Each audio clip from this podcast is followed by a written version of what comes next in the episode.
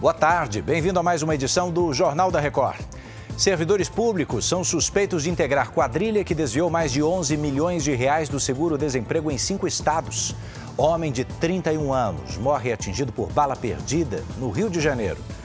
É agora, no JR.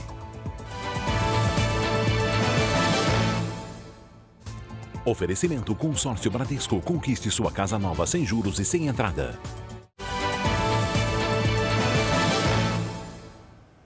A Polícia Federal fez uma operação de combate a fraudes em benefícios do seguro-desemprego em Goiás e em mais quatro estados. A repórter Manuela Queiroz tem os detalhes. Olá, Manu.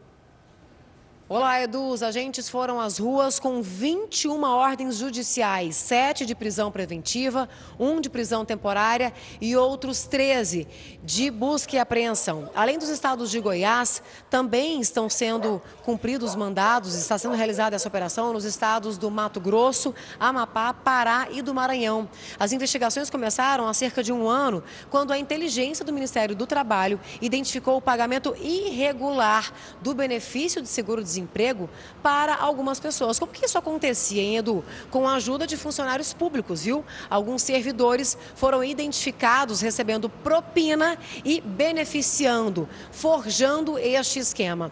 Um total de 12 mil benefícios do seguro-desemprego foram liberados de forma ilegal um montante de prejuízo para os cofres públicos que ultrapassa os 12 milhões de reais. De Goiânia, Manuela Queiroz.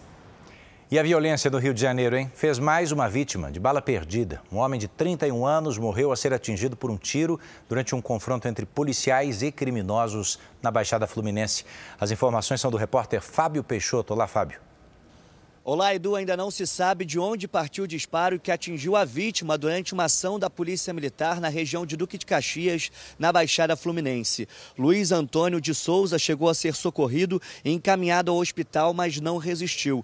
Segundo familiares, ele estava a caminho da casa da avó quando foi atingido por pelo menos dois disparos. Ele estava acompanhado do filho, que não ficou ferido. Um criminoso foi preso em flagrante logo após a ação. E também foram apreendidas drogas e uma pistola. Segundo o Instituto Fogo Cruzado, a cada dois dias, uma pessoa é vítima de bala perdida na região metropolitana do Rio. Do Rio de Janeiro, Fábio Peixoto. É muita gente, né? O Supremo Tribunal Federal retoma ainda hoje o julgamento de ações que discutem a violação dos direitos humanos no sistema prisional brasileiro. As informações são da repórter Vanessa Lima, direto de Brasília. Oi, Vanessa. Oi, Edu. A corte já formou maioria para que os governos federal e estaduais elaborem um plano de intervenção nos presídios em um prazo de seis meses. Os ministros já consideram que há um estado de coisas inconstitucional no sistema penitenciário, como, por exemplo, a violação sistemática e massiva dos direitos dos presos. Deverão ser tomadas medidas como controle de superlotação dos presídios, aprimoramento de infraestrutura, programas de ensino à distância, entre outros. De Brasília, Vanessa Lima. Centenas de imigrantes de diferentes nacionalidades chegaram à província de Ciudad Juárez, no norte do México, em cima de trens de carga. Imagens que impressionam foram feitas eh, por um drone. Elas mostram as pessoas em cima dos vagões, em movimento, na tentativa de cruzar a fronteira com os Estados Unidos. Muitos chegaram a montar cabanas improvisadas ali em cima, tá vendo? O governo do México endureceu as medidas contra a imigração ilegal através das ferrovias, depois que a maior operadora de trens local interrompeu 30% das operações na semana passada. Bombeiros lutam para combater o incêndio de grandes proporções que destruiu um depósito de material reciclável no leste da Croácia.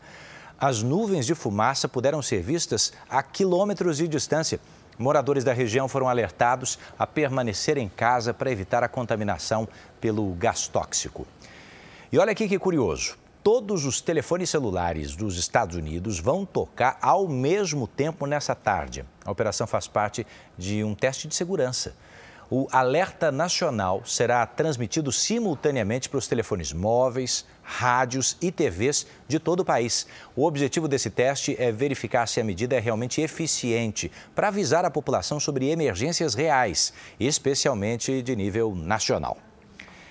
Essa edição fica por aqui. Você pode ouvir o nosso JR 24 horas também aí na sua plataforma de áudio. Mais informações no r7.com e nas redes sociais do Jornal da Record.